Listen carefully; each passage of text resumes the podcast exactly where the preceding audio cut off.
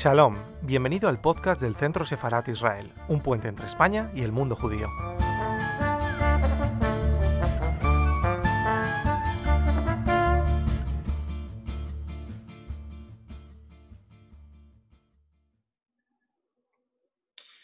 Buenas tardes a todos y bienvenidos a este nuevo evento de Centro Sefarat Israel desde casa concretamente desde nuestro canal de YouTube. Buenos días también a los que nos escuchan desde el otro lado del charco y bienvenidos a esta actividad que hemos querido llamar Gestionar el legado sefardí próximos pasos. Vamos a hablar de patrimonio sefardí, vamos a hablar de cómo se debe gestionar o cómo se puede gestionar todo ese legado y vamos a hablar del legado que hay en nuestro país, en España. Para eso tenemos a dos invitados muy, muy especiales y muy conocedores sobre todo de este, de este ámbito. Eh, Sara Huchnovic, eh, que ahora mismo descubrirán eh, que, como bien estoy diciendo, es nacida en Buenos Aires, es argentina, es socia gerente de difusión cultural Eduquere y es especialista en difusión cultural, didáctica y en museos. Y también se encuentra con nosotros Walter Bassasier, que es actualmente vicepresidente de la Cámara de Comercio Israel-España y ha sido durante más de 22 años director general de las líneas aéreas eh, de Israel para España, Portugal y América Latina. Eh, también tiene una amplia trayectoria en el mundo del turismo eh, y la gestión de, todos esos viajes turísticos. Por tanto, dos personas con, dos perfiles muy diferentes y precisamente me gustaría daros la palabra preguntándoos eso, ¿no? Primero, ¿qué hacen dos personas? Claramente askenazíes, eh, trabajando en este mundo de la discusión eh, del legado sefardí. Y segundo, ¿qué hacen dos personas con dos perfiles tan distintos, eh, pues preocupándose por, y de una manera tan, con tanto interés por el legado sefardí? Contándonos. Bueno, muchas gracias, Israel. muchas gracias al Centro Sefardí Israel por darnos esta, esta oportunidad. Le cedo primero la palabra a Sara. Vale. Bueno, gracias Walter. Eh, bueno, lo mismo, muy agradecida al Centro Sefarad Israel. Muy agradecida, perdón, al Centro Sefarad Israel y voy a tratar de, contestar a tu pregunta, ¿vale? También quiero, antes que nada, este, como tú habías bien dicho, eh, buenas tardes para algunos, buenos días para otros, buenos medios días para otros. Por suerte, a pesar de que no nos podemos juntar físicamente, pues esto nos ha permitido juntarnos de otras formas. ¿vale? Eh, ¿Qué hace una mujer ashkenazí, nacida en la Argentina, eh, proveniente de una familia ashkenazí, con una educación judía, eh, que luego hace 20 años vive en España, preocupada por el legado sefardí. En mi caso, lo que me ha llevado a, esta preocupación eh, tiene que ver mucho con España más que con los sefardíes. Eh, ¿Y por qué? Porque desde que estoy acá y desde hace tantos años que me dedico a la difusión cultural, especialmente del patrimonio material e inmaterial, he encontrado que ese patrimonio, para que sea verdaderamente comprendido, es fundamental que las personas que lo han generado o que estuvieron en contacto con él sean capaces de mostrarlo y de explicarlo y de sentirse orgullosos de eso que tienen. Y yo creo que, parte de la misión de Háblame de Sefarad es eh, colaborar en sentir orgullo de lo que los españoles tenemos. Bueno, en, mi caso, eh, Sara y Israel, eh, el ser ashkenazí eh, realmente importa poco cuando se trata de la historia del pueblo judío. para mí somos una unidad y conocer de cerca nuestra historia, nuestro pasado, es un aliciente importante para mí. Eh, de hecho, si nos ponemos a ver un poco de que las personas que se ocuparon también del legado sefaradí, del pasado de sefaradí, la historia sefaradí, vemos que hay muchos eskenazíes. De hecho, el, principal, eh, la principal referencia en cuanto a la historia de los judíos en España, el profesor Isaac Baer, que escribió hace bastantes años atrás eh, la historia de los judíos en la España cristiana, seguramente era, era un ashkenazí, y el profesor Lacabe, fallecido y ilustre profesor Lacabe, era un español que, al igual que Sari, igual que yo, sentimos pasión por lo que significa la historia de los judíos en España y la historia de los sefaradíes. Y dicho esto, eh, también tengo que decir mm, por qué estamos también en esto. Y, para explicar esto quizás tenga que contar que tanto Sara como yo eh, hemos sido durante muchísimos años testigos de los acontecimientos que nos han llevado hasta, hasta el día de hoy. Hemos sido testigos de lujo, por decirlo de alguna manera. En mi función como director general de la compañía del AL, eh, llegué a España en el año 85 y eh, han acontecido tantas cosas, eh, tantos eventos, tantos episodios, que poco a poco fueron reforzando mi interés por esta historia de España, esta historia de los judíos de España, y por comprender lo poco que se sabe y lo mucho que hay por hacer. Y dicho esto, yo creo que ya podemos pasar directamente a lo que hemos preparado junto con Sara, que es unos hitos eh, que, eh, que, pensamos que nos darán eh, el itinerario de lo que han sido los 200 últimos años en la historia de los judíos en España. Con lo cual, si podemos... Y Walter, a mí me gustaría agregar a esto que tú estás diciendo, que muchas veces nos posicionamos desde que sabemos que hay primera vida judía en la península ibérica, básicamente, y todos acordamos que es a partir del Imperio Romano, y luego terminamos en 1492, como que la vida judía vinculada a España terminó en 1492. Y lo único que terminó en 1492 es que las comunidades judías que existían en ese momento, tanto en la corona de Aragón como en la corona de Castilla, eh, tuvieron obligadamente que abandonar Sefarad. Pero la relación de los sefardíes con España no terminó nunca. Y eso es lo que nos da el pie ahora para volver sobre esa historia y para intentar rescatar lo que evidentemente queremos hacer. Y entonces vamos a centrarnos en, estos hitos. Que de hecho son los hitos que han llamado nuestra atención eh, a, la hora, a la hora de eh, evaluar, analizar dónde estamos y dónde queremos estar. Eh, quizás, como, como, bien dijo Sara, deberíamos haber empezado por 1492 con la expulsión de los judíos de España, pero como está sobreentendido y como bien sabemos, una parte importante de los judíos de la península ibérica eh, salieron en, el, 1492 de España, aquellos que decidieron no quedarse o hacerse cristianos o aquellos que luego marcharon hacia Portugal. Quisiéramos saltar directamente al año 1834, que es el año en el cual eh, se suprime definitivamente el Tribunal de la Inquisición. Este es un punto eh, de referencia, un punto eh, de cambio en la actitud eh, de los reinos de España hacia el tema sefaradí, hacia el tema judío. Y más adelante, quizás, y con más énfasis, me gustaría hablar muy poco, pero, pero con, con bastante convicción, del el periodo que yo llamaría el periodo del filosemitismo de Emilio Castelar. Emilio Castelar que fue eh, presidente de la República, eh, él era un, eh, tenía una tendencia liberal. en aquel momento había, en los, años, en, los años, que estamos hablando, entre los conservadores y los liberales, habían ciertas rencillas, ciertas disputas en cuanto a formas de tratar distintos temas políticos, y entre ellos la libertad de culto.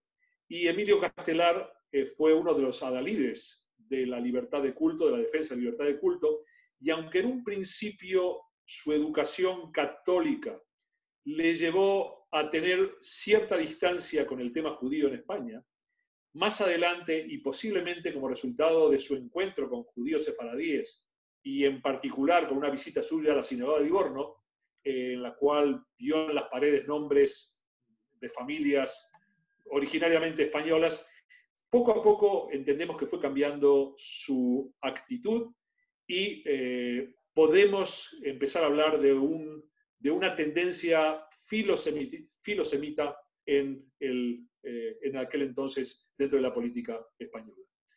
Esta tendencia, pasamos a la siguiente, esta tendencia se ve tremendamente reforzada a partir del comienzo del siglo XX con un personaje eh, muy importante para las relaciones entre el pueblo español y el pueblo judío, como es eh, Ángel Pulido. Ángel Pulido, eh, médico, senador, fue una de las personas que posiblemente en los albores del siglo XX más hizo para el acercamiento hacia las comunidades sefaradíes. en uno de sus viajes a Europa Oriental encontró, se encontró con judíos sefaradíes, escuchó por primera vez el ladino y ya en el año 1905 eh, nos regala un libro llamado Españoles sin patria y la raza sefaradí, que es quizás uno de, uno de los comienzos de ese acercamiento eh, que él propulsó y que mucho quiso entre España y esas comunidades eh, sefaradíes que se sentían, que sin lugar a dudas se sentían judías. Hay algo que no anotamos aquí en, este, en, este, en este pequeño, estos pequeños hitos, pero eh, recordé hace, hace, pocos, hace pocos días eh, un personaje eh, que se llamaba Isaac al-Sheikh Zaporta, que fue invitado al Ateneo de Madrid en el año 16 y él venía de, de Tesalónica, representante de los judíos de Tesalónica, y un poco también inspirado por, ese, por esa apertura que, sintió por parte de eh, ciertos o bastantes políticos españoles, entre ellos, por supuesto, Ángel Pulido, de una famosa conferencia en la cual, entre otras cosas, dijo, fuimos españoles, somos españoles y seremos españoles. Por cierto, este Zaporta es un pariente lejano eh, de eh, Raimundo Zaporta, directivo del Real Madrid, que en alguna otra oportunidad también comentaremos temas relacionados con este gran personaje ilustre sefaradí. En el año 24, Primo de Rivera aprueba, eh, durante el, mandato de Primo de Rivera se aprueba la concesión de la nacionalidad española a los sefaraditas, aunque en aquel momento no se les mencionaba directamente. Pero eso ya fue un comienzo y eso ya dio eh, mucho para pensar y mucho para, evaluar eh, de qué manera se estaba acercando España hacia el, las comunidades judías, las comunidades sefaraditas. Hay otro, otro, otro elemento que también quisiera mencionar y tiene que ver con nuestro vecino país Portugal, porque en el año 1925 un, eh, un ingeniero metalúrgico llamado Samuel Schwartz descubrió en Belmonte a una comunidad de criptojudíos que, que permaneció oculta y permaneció eh, manteniendo su judaísmo en secreto durante más de 400 años.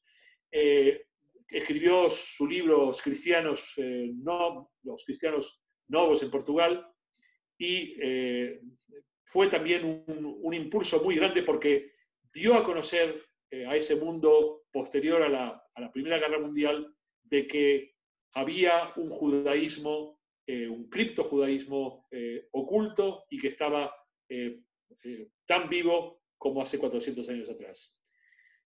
La Segunda Guerra Mundial fue un punto y aparte, pero sí diría que a continuación de la Segunda Guerra Mundial comenzó un periodo de restauración de todo el patrimonio judío en Europa. Esto es también muy importante porque, obviamente, aunque España vivía su propio momento, y luego llegaremos al año 49, cuando, cuando Israel vota en contra de España en las Naciones Unidas, eh, y a pesar de eso, eh, en, España todavía existía o podemos percibir que hay un interés eh, latente por todo lo que tiene que ver esa historia judía, un interés que está quizás plasmado, que está copiado de ese interés que existió en Europa inmediatamente después de la Segunda Guerra Mundial, ya que muchas de las sinagogas que se habían destruido comenzaron a ser restauradas, eh, eh, excavadas, las que estaban completamente destruidas y estudiadas. Continuamos más adelante y eh, pasamos a lo que se llama los años de la tradicional amistad hispano-árabe. Estamos hablando de los años 50 y los años 60, esas dos décadas, en las cuales, por varios motivos, nosotros no somos quizás las personas indicadas para hablar de por qué esa amistad tradicional árabe, que muchos de nuestros oyentes conocen ese periodo y saben ese periodo, eh, y obviamente eh, no existían relaciones entre España e Israel, y eh, el Estado español tenía una, una, amistad profunda e importante con todos los países árabes, que obviamente iba en detrimento de unas posibles o probables relaciones con el Estado de Israel. Seguimos un poco más adelante y ya empezamos a ver algo que nos llamó poderosamente la atención, tanto a Sara como a mí, y es que en el año 64 se decide eh, la apertura de un museo judío, del Museo Judío de Toledo, que se inaugura en el año 1971 como el Museo Sefaradí de Toledo. Y aquí por primera vez ya vemos cómo eh, hay un interés abierto, eh, palpable, sobre lo que es la historia de los sefaradíes en España. Este, este, esta inauguración del Museo Sefaradí de Toledo se complementa varios años después, y esto es también significativo, con la Constitución española, ya que eh, las 17 comunidades autónomas, a través de sus respectivas eh, consejerías de turismo, cada una de ellas le da su, respectiva, su respectivo toque a eh, los restos judíos que podían existir en cada una de las comunidades. Y aunque no había una política centralizada sobre qué hacer con ese patrimonio judío, vemos intentos muy interesantes de promover y de poner en valor, es una palabra que voy a utilizar algunas veces, ese patrimonio judío. Eh, hay algo muy interesante que ocurre en el año 82 y es la llegada a España de Samuel Adás. Samuel Adás, que se transformó más adelante en el primer embajador de Israel en España, es eh, el representante extraoficial de Israel. No había relaciones entre España y Israel en el año 82. Y eh, Samuel Adás es nombrado representante de Israel frente a la Organización Mundial del Turismo. Muy interesante las dos cosas. Primero, que es la primera representación de un israelí en España de una manera, eh, digamos, eh, aceptada y autorizada por, por el gobierno español. Y por otro lado, que viene a prestar sus servicios en el entorno del turismo. Y eso, de alguna manera, lleva a que en el año 1983, cuando todavía no hay relaciones diplomáticas entre España e Israel, comienzan los primeros vuelos entre España e Israel. La compañía El y la compañía Iberia deciden que cada una de ellas volará dos veces por semana eh, de Madrid a Tel Aviv y de Tel Aviv a Madrid, y eh, con ello comienzan las relaciones turísticas eh, entre los países. Repito, reitero, todavía no hay relaciones diplomáticas entre los dos países, y esto da, esto da pie para que, por un lado, lleguen los primeros peregrinos cristianos a la Tierra Santa y que los primeros grupos israelíes organizados lleguen a visitar eh, la tierra, las tierras españolas. El establecimiento de relaciones eh, entre España e Israel es otro de los hitos para nosotros importantes que acontece en enero del año 1986. También hay mucho escrito eh, sobre cómo se llegó a estas, a estas relaciones, pero el hecho es que en el mes de enero del año 1986 se establecen las relaciones entre los, dos países. Eh, recuerdo, mi recuerdo personal es celebrar las primeras Pascuas eh, de la pequeña comunidad judía e israelita, sobre todo israelita que, que, estábamos en aquel momento aquí en, en, España, en la ciudad de Toledo, para conmemorar eh, la fiesta de Pesach con relaciones establecidas entre dos países.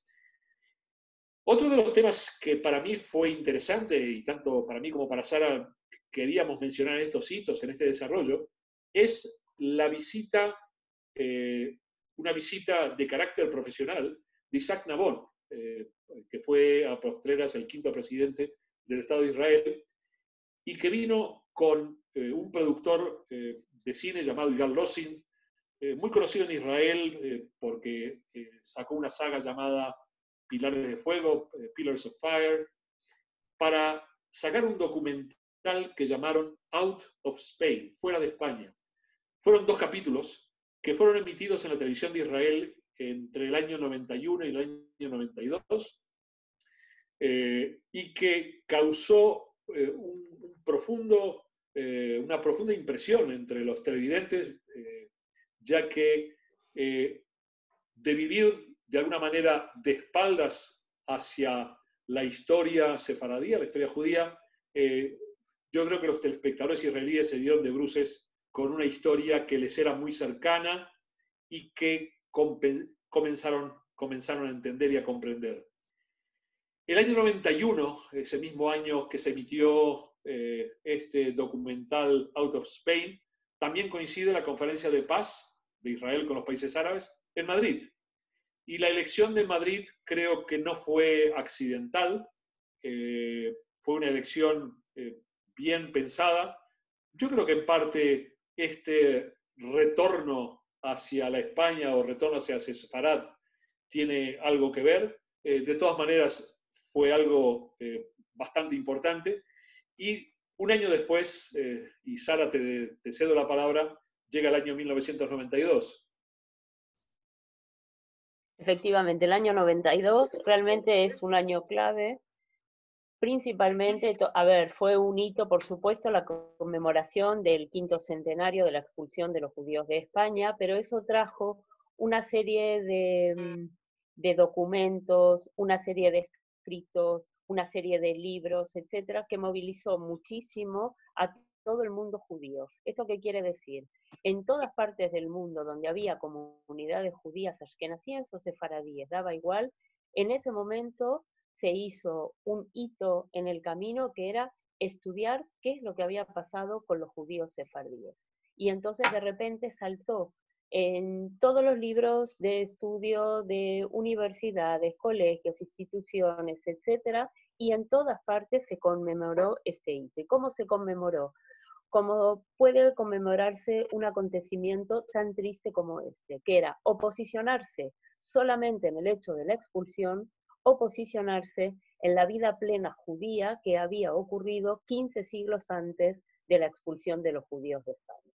Y cuando nos metimos ahí, cuando nos metimos en tratar de rescatar esos 15 siglos, que los vamos a poner más o menos entre el 0 y el 1500, es donde empieza a aflorar qué era esa vida judía tan especial y que en algunos casos tanto se añoraba de los judíos en España. De hecho, eh, hay muchísimos autores que no, hablan del concepto sefardí hasta que no se produce la expulsión.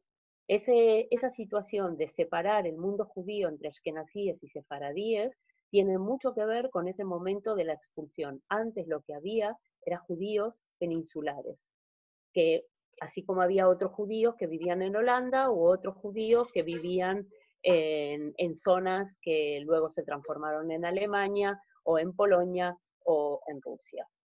Entonces, este año 92, además quiero recordar que hubo una exposición importantísima en, Toledo, que después se reeditó varias veces, donde por primera vez y con muchísima afluencia de público, y no me refiero a público judío, sino a público en general, este, descubríamos todos la importancia y lo trascendente de la vida judía en España a partir de ahí todo se empieza a mover mucho más rápido.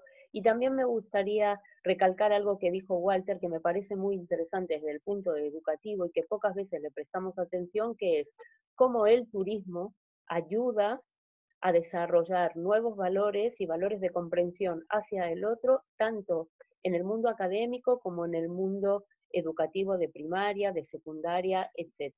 Si ustedes ven cómo hemos desarrollado esta recta histórica, hemos salido, digamos, de puntos claves de, acercamiento dados por el turismo para meternos de lleno en desarrollo de patrimonio, de educación y de educación en valores, ¿vale? Luego, ¿qué es lo que tenemos? Pues en los años 90, pues se crea la red de juderías, fundamental, porque es darle eh, un estatus diferente a todas esas ciudades que empezaron a ser parte de la red de juderías y donde abrían la puerta a un turismo extranjero que en algún momento estuvo excesivamente focalizado hacia el mundo judío, algo así como que solo a los judíos le podía interesar venir a España a conocer las juderías, que de eso hablaremos más adelante, y empiezan a haber otros elementos como por ejemplo el Día del Patrimonio Judío en Europa, eh, en este caso nuestro anfitrión, se crea el Centro Sefarad Israel, eh, empieza a haber cierto tránsito de conocimiento y de empezar a formar a profesores para que puedan trabajar este tema. En el año 2013 ya tenemos la nueva ley de ciudadanía em, y se presentan en el año 16 las recomendaciones del comité Beaton. En cualquiera de los casos, también desde la perspectiva judía, era eh, aunar como dos grandes países imaginarios, Ashkenaz y Sefarad. ¿vale? Y finalmente, y no porque esté ocurriendo ahora, sino porque viene ocurriendo, pero como nosotros ahora nos vamos a detener en hablar un poco del presente y del futuro, eh, el hecho de que puedan empezar a venir grupos organizados, que los hemos llamado a todos turistas, pero no son solo turistas, y entonces esto que crea, crea que toda esa investigación que se empezó a desarrollar hacia 1920 más o menos empieza a dar sus frutos. No podemos dar a conocer nada ni poner en valor nada que antes no haya sido estudiado científicamente. ¿Qué significa? Que no podemos hablar de juderías, ni de cómo estaban estructuradas, ni cuál era su trazado, ni qué ocurría, ni cuáles eran los nombres significativos de las familias que vivían en esos espacios geográficos, si no hay historiadores académicos que lo estudien y que hagan eh, sus propios papers para que nosotros después nos podamos basar en ellos. Y esto fue lo que ha pasado. Entonces han aparecido sinagogas, se han hecho espacios de interpretación del patrimonio, colecciones, eh, museos, y todo eso es lo que hoy en día nos permite empezar a pensar en lo que tanto queremos trabajar, por un lado, que es el turismo cultural, un turismo de calidad, donde además de caminar, de beber, de comer y de relacionarse con, con lo que es España en general, tiene una parte particular que está dedicado a la cultura judía. Eh, y aquí sí, mm, entre Walter y yo lo vamos a llevar un poquito adelante. También es fundamental que aparecen eh, empresas privadas que se interesan por poner en marcha todo esto. Digamos que una relación, una buena relación se empieza a establecer entre los espacios patrimoniales, que en la mayoría de los casos son de titularidad o estatal o municipal o de las comunidades autónomas, etcétera, o sea, de los diferentes niveles de la administración, junto con lo que empresas privadas dedicadas al turismo quieren poner en marcha y quieren acrecentar las posibilidades de visita. Yo me quisiera detener un momento en una anécdota. Este año, eh, hacia finales de febrero y a cinco días de que se declarase el estado de alarma, tuvimos de visita en España un grupo de gente de Brasil, de, mm, eh, de Sao Paulo, eh, que vinieron en exclusiva a hacer un recorrido por las juderías de España. Y estuvieron 10 días circulando por nuestro país, de ciudad en ciudad, visitando cada una de las juderías. Tuve la oportunidad de acompañarlos y era sumamente significativo, no solo lo que a ellos les pasaba como turistas, como gente que quería conocer eh, la España sefardí, a pesar de que en el grupo, digamos, había un porcentaje muy importante de gente que no era sefardí y todos judíos. Eh, pero también lo que era muy interesante era lo que pasaba cuando llegaban a las diferentes ciudades. Y cuando estuvimos en Lucena, eh, nos acercamos a un sitio que nos habían invitado a degustar unos dulces y la emoción que tenía el, dueño de esa pastelería sacando el libro de recetas y contando cómo mantenía intactas esa forma de hacer esos dulces, bueno, fue un momento para todo el grupo para, y para la propia gente que trabajaba en esa pastelería, súper emocionante porque era de repente encontrarse con quienes en sus orígenes, hace 500 años le habían facilitado la posibilidad de hacer esos dulces tan particulares. Con eso que quiero decir, me gustaría eh, citar a una persona, bueno, a un museólogo muy, muy importante que hablaba mucho de la relación de los vínculos entre la historia y la población propia del lugar como un eje central a la hora de, poder hacer de esto eh, turismo, turismo cultural en el sentido de sentir orgullo de lo que uno es para mostrarle al otro. Y estoy citando a Georges-Henri Rivière, un museólogo fundamental francés, fue el primer presidente del ICOM, el International Council of Museums, y él decía una cosa que es, el patrimonio histórico son aquellos bienes materiales e inmateriales sobre los que como un espejo la población se contempla para reconocerse, donde busca explicación del territorio donde está enraizada y en el que se, se sucederán los pueblos que le precedieron. Un espejo que la gente ofrece a sus huéspedes para hacerse entender en el respeto a su trabajo, a sus formas de comportamiento y a su intimidad. Y en el fondo, cuando nosotros hablamos de Sefarad, en realidad de lo que estamos hablando es de un cúmulo de valores que de alguna forma es lo que queremos transmitir. No es solo conocer el pasado per se, que también puede ser muy importante, sino es el conocimiento del pasado pero para una mayor comprensión del presente. Eh, permiso. Eh, finalmente, bueno, finalmente para terminar esta, esta primera parte, que fueron, digamos, algunos hitos que nosotros quisimos resaltar, hoy en día eh, España está sembrada por un montón de emprendimientos que tienen que ver con seguir investigando, con seguir estudiando, con seguir poniendo en valor desde la perspectiva histórica, arqueológica, cultural, etnográfica, etcétera, que vincula este territorio con un grupo particular que vivió y se desarrolló por un lado hasta 1492, pero que también hoy en día en muchísimas partes de España existen nuevas comunidades judías. Y hasta podríamos decir que somos como nuevos por el solo hecho de que vivimos en España. Gracias, Sara. Eh, y eh, aquí eh, quizás es el momento de contar a los que nos están escuchando, una vez que tú y yo repasamos estos hitos, porque mm, conocí a Sara en, en una incursión que hice a Valencia hace algunos años atrás, con motivo de la apertura de la línea Valencia-Tel Aviv eh, de la compañía del AL, la compañía Sandor, y al terminar la, la presentación de, la línea, de la ruta, eh, conocí a Sara por primera vez y de alguna manera nuestra conversación se derivó a lo que estamos hablando en este momento, al legado sefaradí, al pasado judío, al presente judío, pero sobre todo a qué es lo que se puede hacer con ese, con ese con ese, con ese pasado y presente judío. Y una vez llegado a este punto, eh, lo que nos gustaría compartir con cada uno de vosotros, con todos los que nos estáis escuchando en este momento, son nuestras reflexiones sobre la otra mitad del vaso.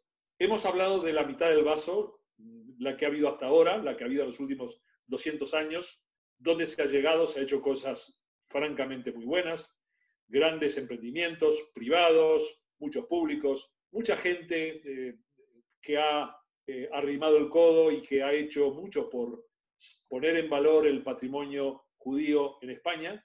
¿Y ahora qué? Y ese es el punto en el cual nos gustaría a Sara y a un servidor retomar.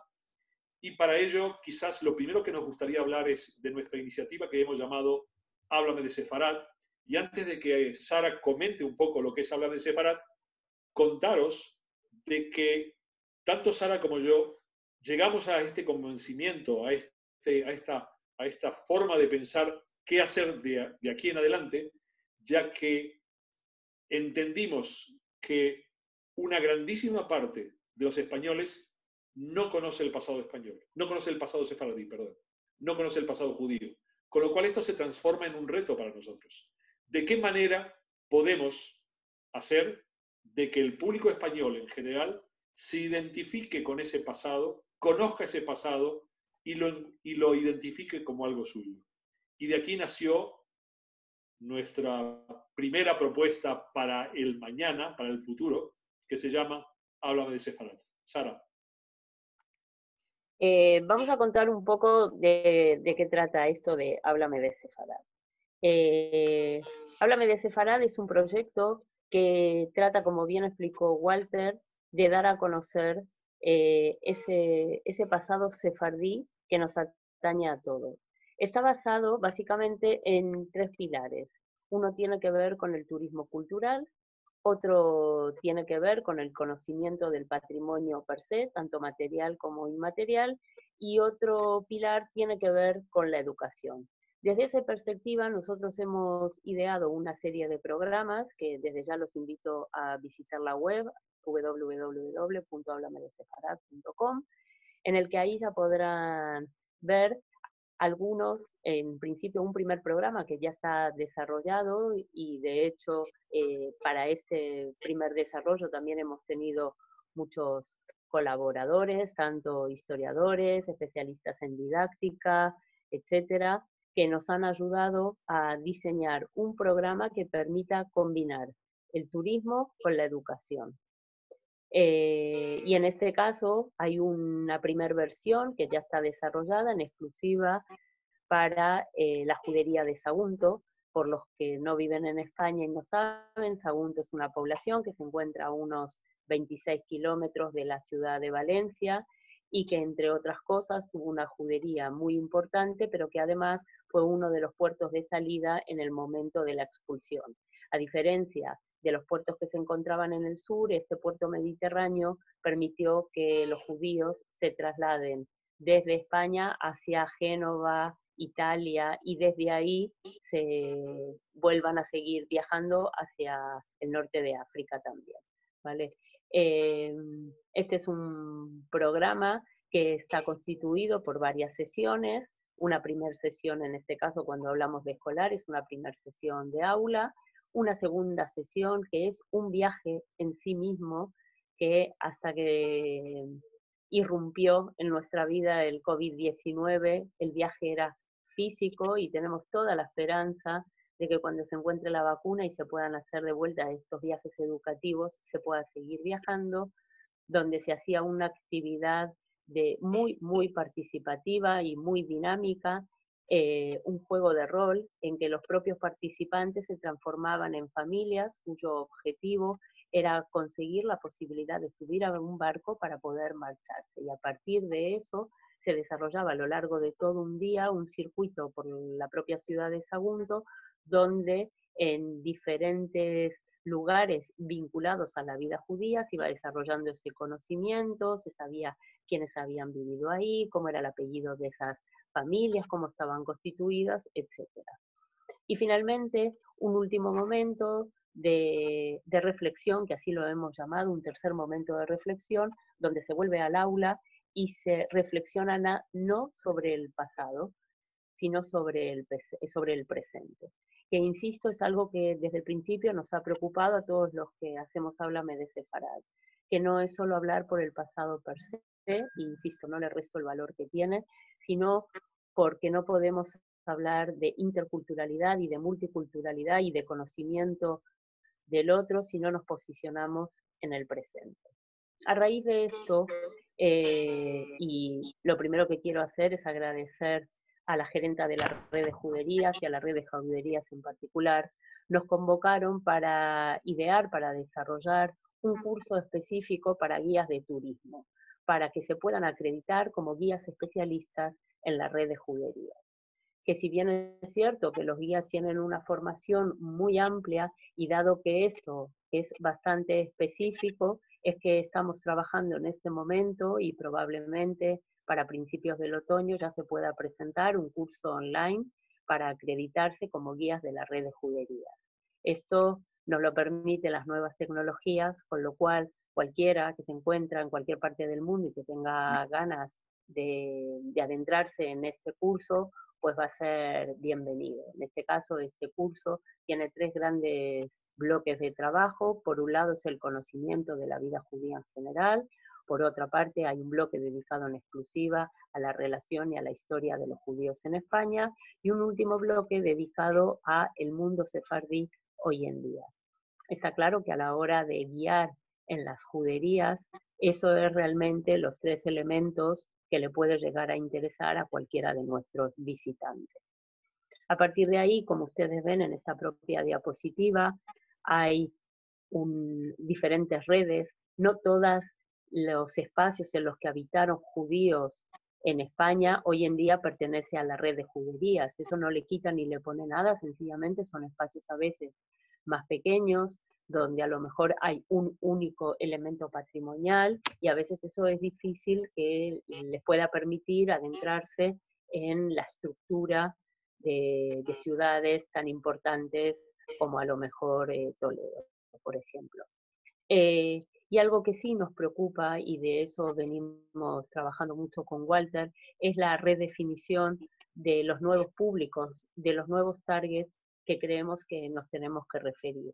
En, en, general, hoy en día ya no se habla de el público, sino se habla de los públicos. Y esto, los públicos, nos ha invitado a pensar que no es solo el mundo judío al que nos tenemos que, que dirigir a la hora de plantear el conocimiento de Separat, sino en general y en primera instancia al propio público local es fundamental y nosotros a medida que vamos avanzando vamos viendo que a veces somos desconocidos y desconocedores de lo que tenemos al lado de nuestra propia casa.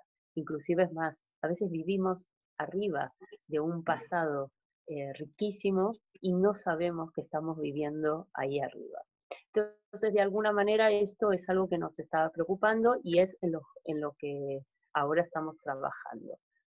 Y por otra parte, y antes ya hice una mención a esto, los mismos judíos antes de la expulsión se veían a sí mismos como judíos peninsulares, no se veían como judíos sefardíes. Eso fue una construcción a posteriori y entonces eso nos lleva a, a que tenemos que tener una mirada amplia y de absoluta sinergia con Portugal, porque esa línea que a veces trazamos entre España y Portugal es solo una línea imaginaria y entonces también hay que deshacer un poco esa línea imaginaria y plantearnos de que hubo un trasiego de idas y venidas de judíos a Portugal y de Portugal a España. Y de eso tenemos muchísima información y apellidos y familias que fueron y vinieron y que con ellos iba y venía la, cultura lusa y la cultura española. Eh, y por último, y no, no es que sea lo último y no es menos importante, pero sí probablemente es más dificultoso, es poder colaborar con pequeñas poblaciones en las que sí hubo una historia sefardí para que eso pueda salir a la luz y que también puedan ser parte de las rutas, de los itinerarios y de lo que podamos ofertar a la hora de mover al público. Quizás agregarte, Sara, muchas gracias, Sara, quizás agregarte, Sara, que de hecho eh, tú y yo somos a priori las, las cabezas visibles de Háblame de Sefarat, pero detrás nuestro hay un gran equipo, un gran equipo de, historiadores, de gente de diseño e investigadores que tenemos la suerte de contar, eh, contar con ellos y tenemos la suerte además de que a la hora de presentar nuestros proyectos. Eh, tú hablaste de, háblame de Sefarat, eh, nuestra primera piedra, eh, la piedra inicial que ha sido en Sagunto. esa piedra inicial no hubiera sido posible sin el apoyo de las autoridades de la comunidad valenciana, desde turismo, por educación, cultura, por supuesto, la propia ciudad de Sagunto, a través de su alcalde, de, sus responsables de turismo. Y eso nos ha alentado para establecer contactos con otras comunidades autónomas que otra vez, si no fuera por el dichoso coronavirus, la pandemia, en este momento estaríamos ya hablando eh, muy seriamente con otras comunidades autónomas que nos han mostrado su interés para que este proyecto, háblame de Sefarat, este proyecto de dar a conocer el pasado judío de sus aldeas, de sus pueblos, de sus ciudades, eh, se conozca en su entorno, que se conozca en sus respectivas comunidades, eh, nosotros esperamos obviamente que eh, cuando vuelva a la normalidad poder retomar esto y que este proyecto eh, sea lo que en un principio tú y yo pensamos con nuestro equipo, que sea un proyecto de carácter, de carácter nacional. Y cuando hablamos de un proyecto de carácter nacional, creo que tú has mencionado y has mencionado muy bien que nuestro interés también eh, radica en nuestro vecino Portugal. Esto es la península ibérica. Los, los, judíos, los sefaradíes en el año 1492 los que decidieron salir marcharon hacia el exilio, muchos de ellos marcharon hacia Portugal y en Portugal encontraron eh, su, cobijo, su casa, su protección, eh, aunque obviamente un par de años después también sufrieron eh, de alguna manera la expulsión. Algunos de ellos decidieron quedarse, hablamos al principio de Belmonte, de los judíos que decidieron guardar su judaísmo, sus, estos criptojudíos, muchos de ellos marcharon para Holanda, para Inglaterra, para Brasil, para Pernambuco, para Uruguay, eh, para Estados Unidos, eh, fue en aquel momento. Entonces, para nosotros todo esto tiene un gran valor y en nuestro pensamiento y en nuestros planes de futuro está establecer planes de trabajo con nuestros colegas portugueses, con las juderías portuguesas. Allí estamos haciendo una labor eh, de coordinación con la red de juderías de España a través de su gerente y con la red de juderías portuguesa, que esperamos tenga, tenga, tenga éxito.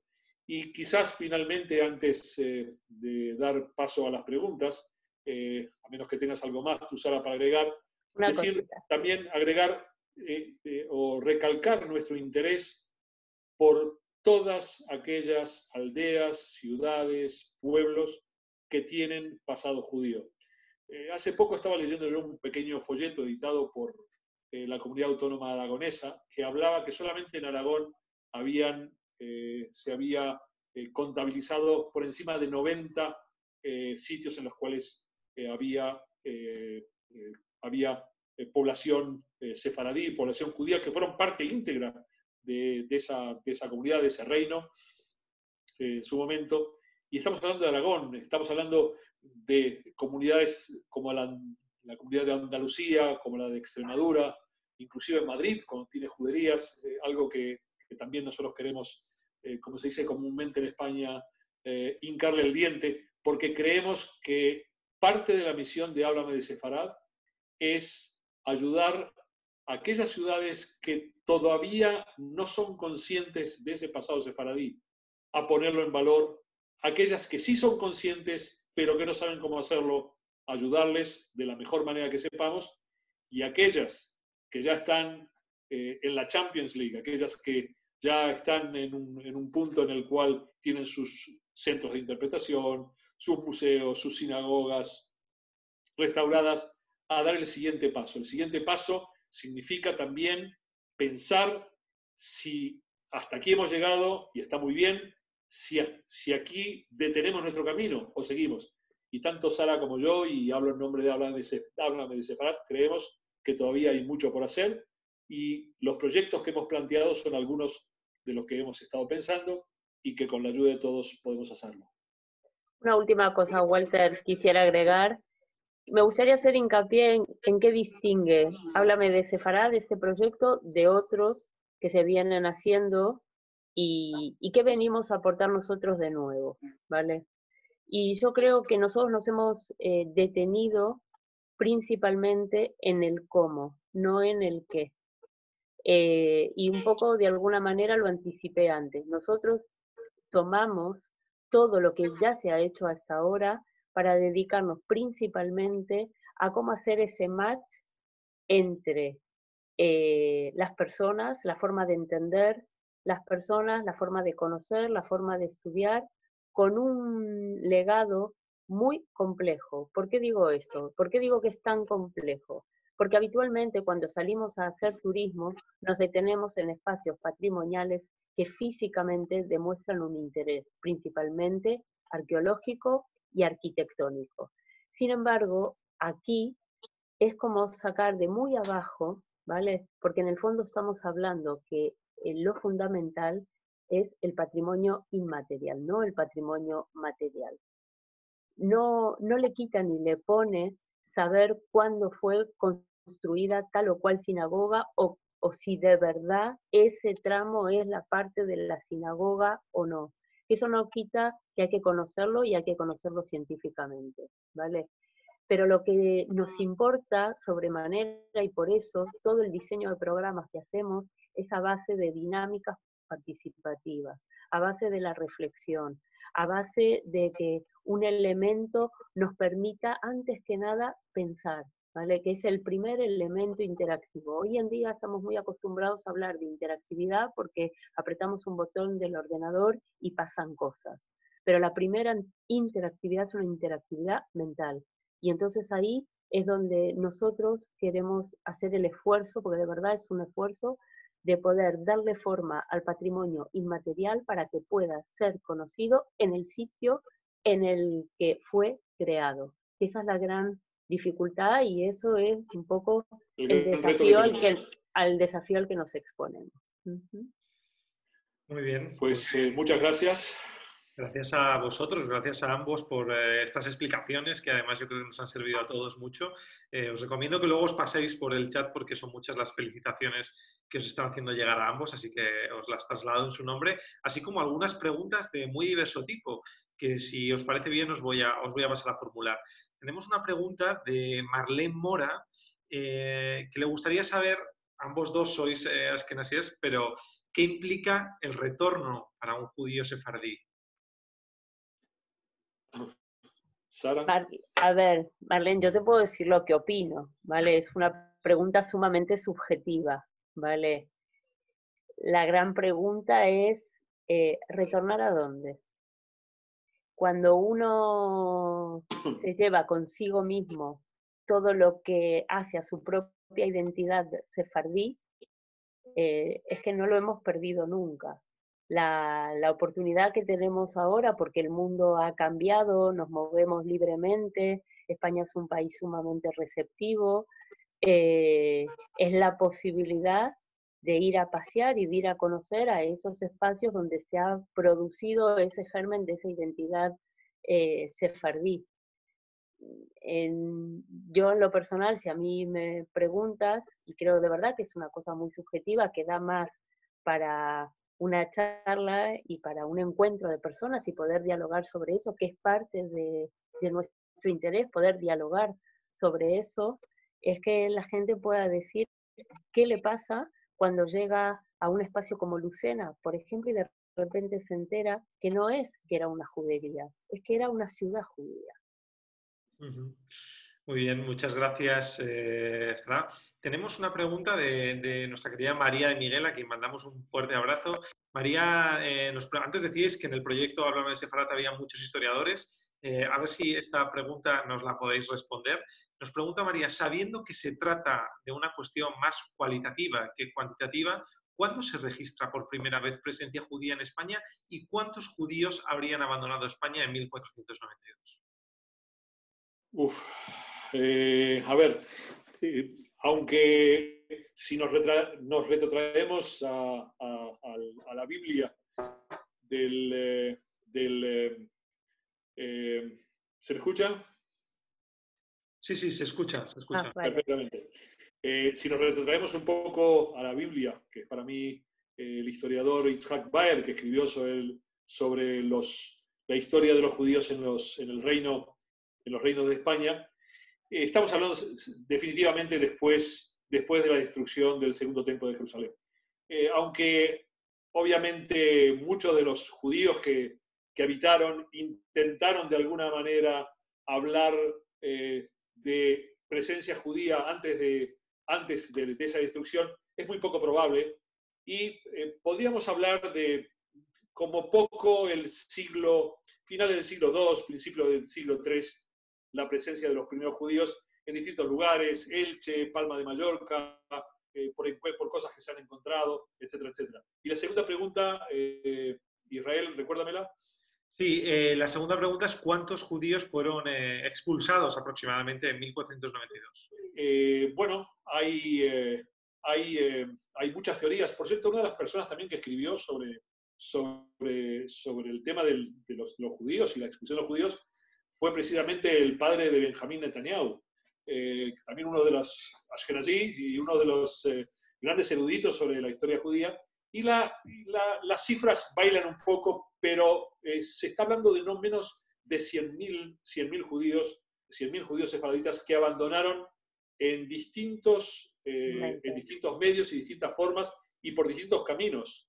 Eh, y eso, obviamente, sin tomar en cuenta todos aquellos que decidieron quedarse y convertirse. Había, hay casos, por supuesto, muy conocidos, pero sobre todo quedémonos con, con ellos, con los que salieron por los puertos de Cartagena, los puertos de Barcelona, de Sagunto, los que salieron a pie eh, por, eh, por, eh, por Marbao, Caselo Davide, por Extremadura, pagando en aquel famoso puente de Marbao el peaje que solicitaba el reino de Portugal para pasar de un lado a otro. En fin, son historias, da para hablar muchísimo, pero puntualmente me quedo con por encima de los 100.000 judíos la cantidad.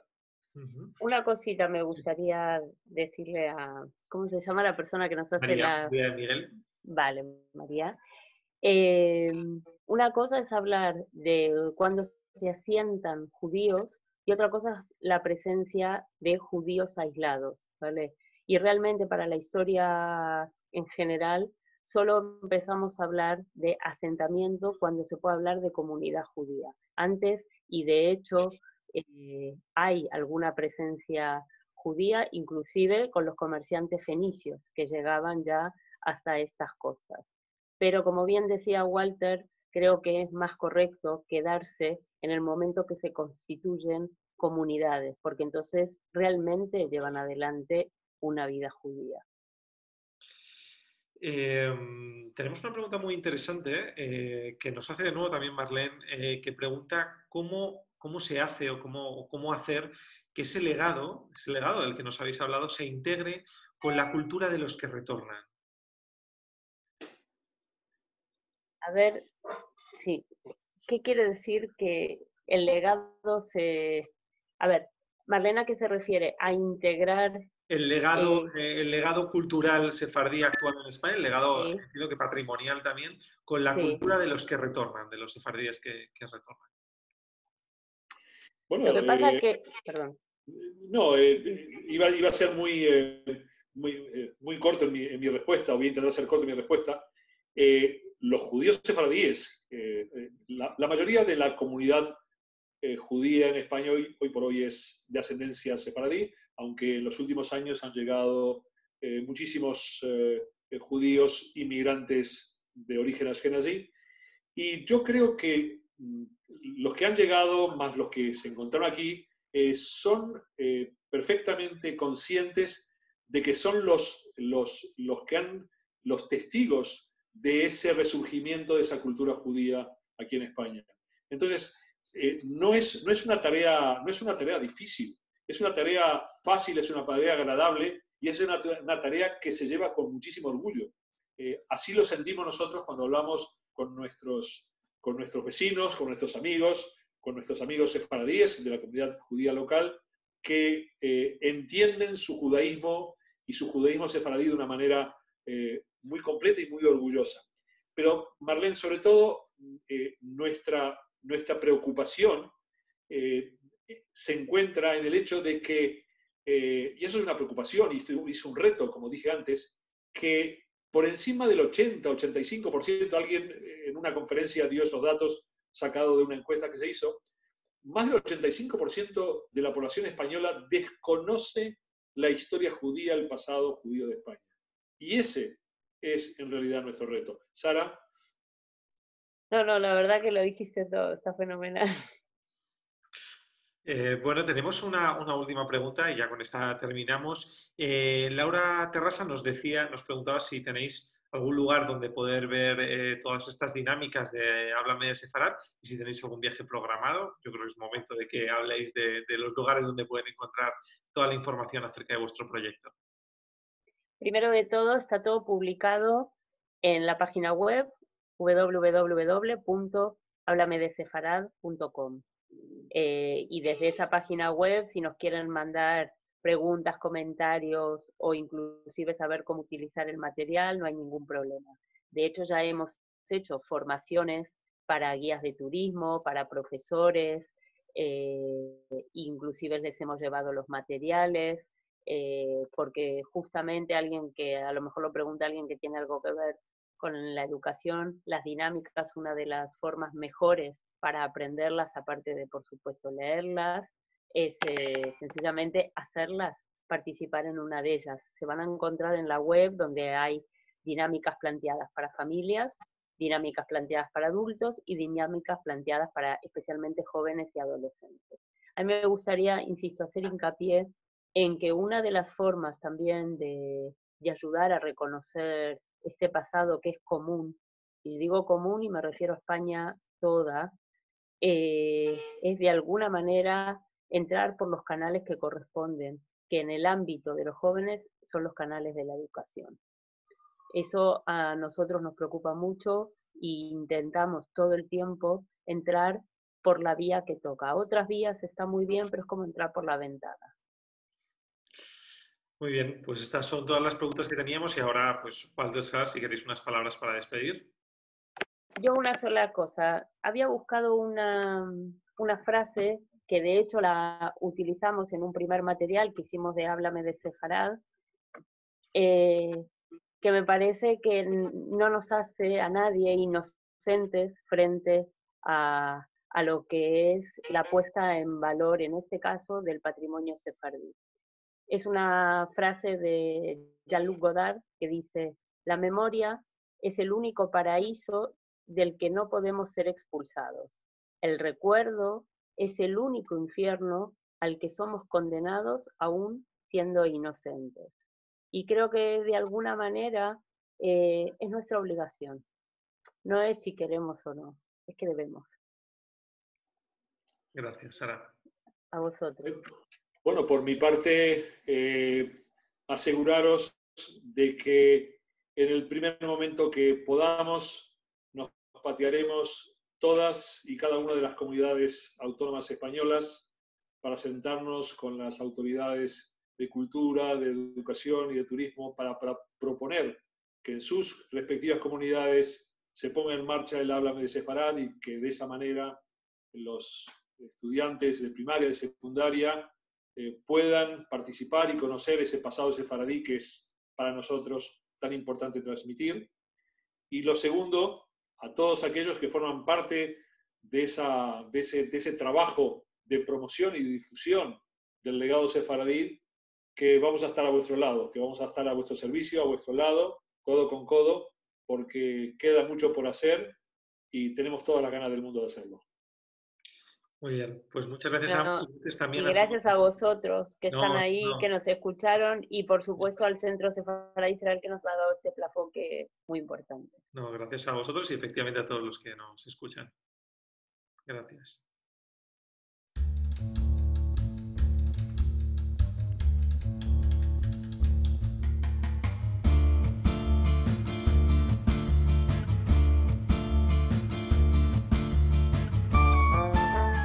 Gracias por escucharnos. Recuerda que también nos puedes seguir a través de Instagram, Facebook y Twitter con el usuario arroba Centro Israel o si lo prefieres en nuestra página web www.sefarat-israel.es.